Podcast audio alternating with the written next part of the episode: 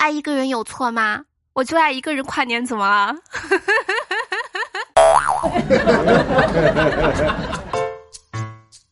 Hello，我手机那边亲爱的你还好吗？我是你们萌的布灵布灵小仙女脑家。你现在听的是专治各种不开心的笑料百出。我们的 QQ 聊天群呢是五四五二四三三八五五四五二四三三八五。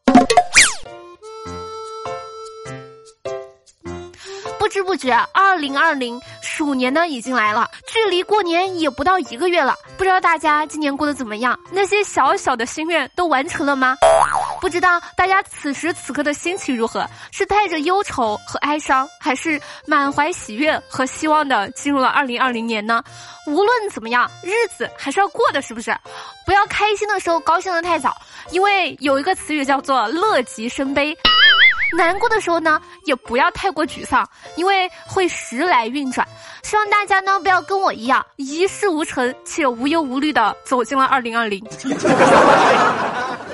俗话说得好，改革春风吹满地，新的一年一定要争气啊！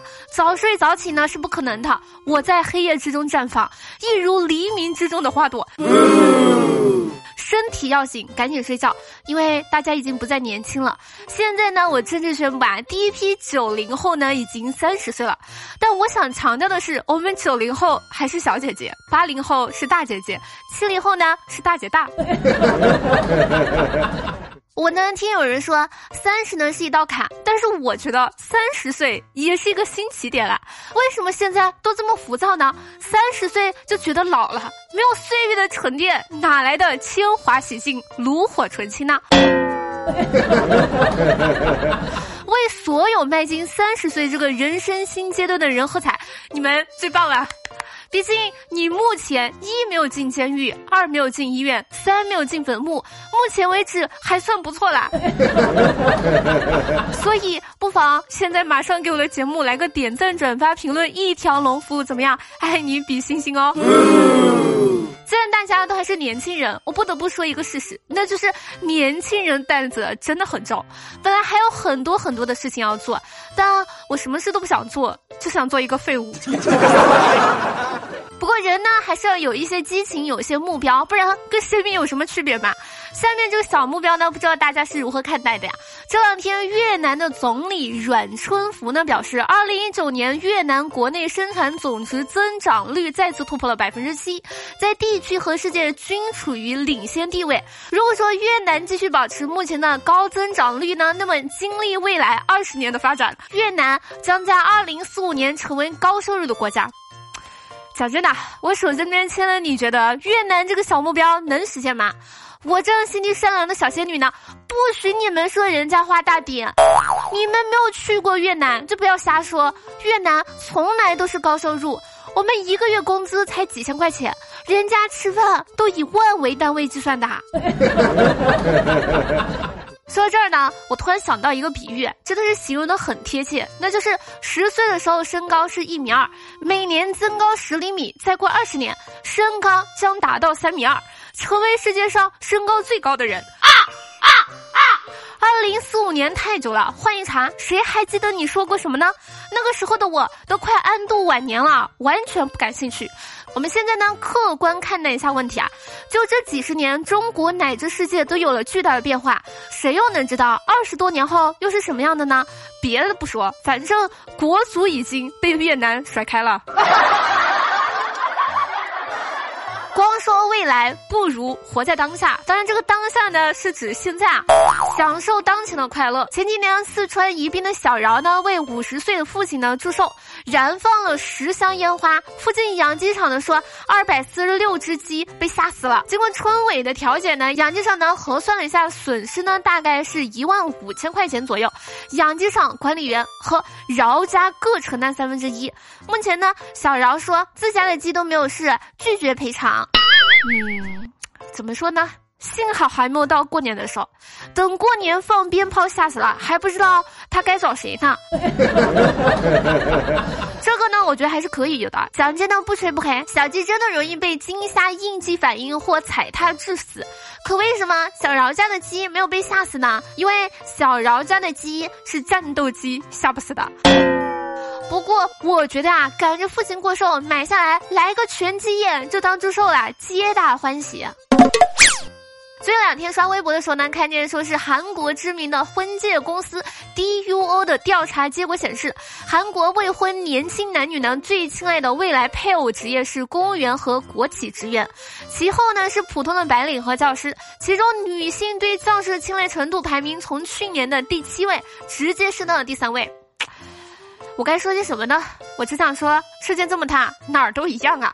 想起来，我去年回家的时候，别人是这么评价我的：在外面打工，干的不是什么正经工作，将来没有办法养老。他们说的没有错，真的是说对了。我就是一个将来没有办法养老，而且不干正经事的打工仔。你们发现了吗？在很多人眼里呢，只要不是公务员，都不是正当职业。承认吧，现状就是这样。这样吧，我也问问我手机那边正在收听节目，你择偶的时候你会倾向于哪一种呢？我的天哪，你不会真的在选吧？谁还选呢？醒醒吧，有个对象就不错啦。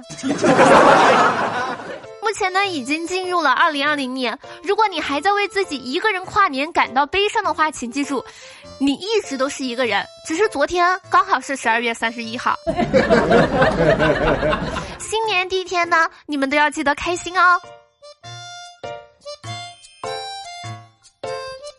前几天呢，浙江丽水一个男子开车的时候感觉车轮有些抖，进入服务区检查，他在现场呢没有找到砖头，就把八千多块钱的现金用纸包起来垫车轮。临走的时候呢，男子忘了地上的现金，后面呢他返回寻找，在工作人员的帮助下，发现钱被保洁阿姨扔进了垃圾桶。讲真的。我真的看不懂这个事儿了，一个真敢店，一个真敢扔。我的天哪，这就是有钱人的世界吗？这也许就是有钱人没有搬过砖，实在没有见过砖头是什么样子，用钱当砖头是他能想到最廉价的方式了。学会搬砖，马上变有钱。古人诚不欺我，在有钱人世界里，一块砖头就卖八千块钱。我来跟你们捋捋这个逻辑啊。因为视金钱如粪土，又因为发愤图强，强呢等于砖头加砖头，所以说视金钱如砖头。大家都知道啊，现在呢是电子支付时代，现金为了不被淘汰，已经很努力的证明自己还有用了。所以说，这八千块钱的内心 OS 是，哈哈哈，我还可以装成砖头垫轮胎。你手机支付拿什么跟我比啊？你以为人类舍得用手机垫轮胎吗？No way！但是突然觉得有点伤心，嘤嘤嘤嘤嘤。刷微博的时候呢，还看见一个新闻是这个样子的，说是湖北荆州一个男子呢迷上了女主播王某，王某私下呢会给他发一些暴露的自拍视频，但始终呢拒绝见面。这个男子呢一共转账了一百零七点三五万元。民警调查发现，这个女主播实际上是男子张某，是这个女主播的前男友。他骗到手的百万呢都已经花光了，为了祈求心理安慰，还四处拜佛。一颗死口子咪，其实我一直有一个不解之谜，那就是他们的钱都是哪儿来的呀？怎么随随便便就骗了一百万呢？这个剧情呢是这个样子的：被前任留下了私照，被前任以自己的名义骗钱。这个事情告诉我们什么道理？不要恋爱，千万不要恋爱，不谈恋爱，啥事儿都没有。但是讲真的，我觉得吧，钱都花了，不能浪费啊。所以说，不如勉为其难，难上加难吧。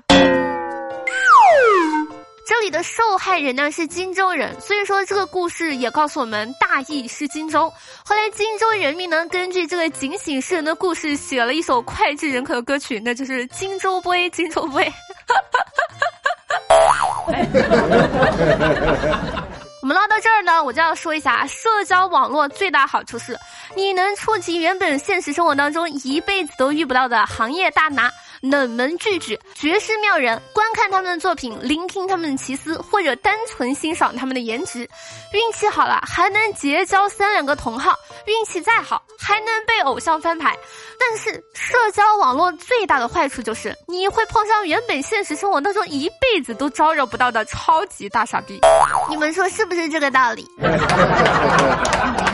最近呢，我觉得我的美貌就在我的脸上，相机拍不出来是他的问题，跟我根本没有什么关系啊。当你觉得自己不行的时候呢，就去路上走两步，这样你就是行人了。但走着走着，你发现自己还是不行。好了，接下来时间呢，我们看一下上期节目评论。上期节目沙发君呢是狗子。然后呢，感谢斜阳老家小弟弟帮节目辛苦盖楼，在这儿呢特别感谢六七小迷弟和简小喵对上期节目打赏，爱你们比心，么么哒。好了，以上呢就本期小尾摆出的全部内容，感谢你能从头听到尾。喜欢节目或者我本人的话，记得点赞、转发、评论、打赏，一条龙服务啊！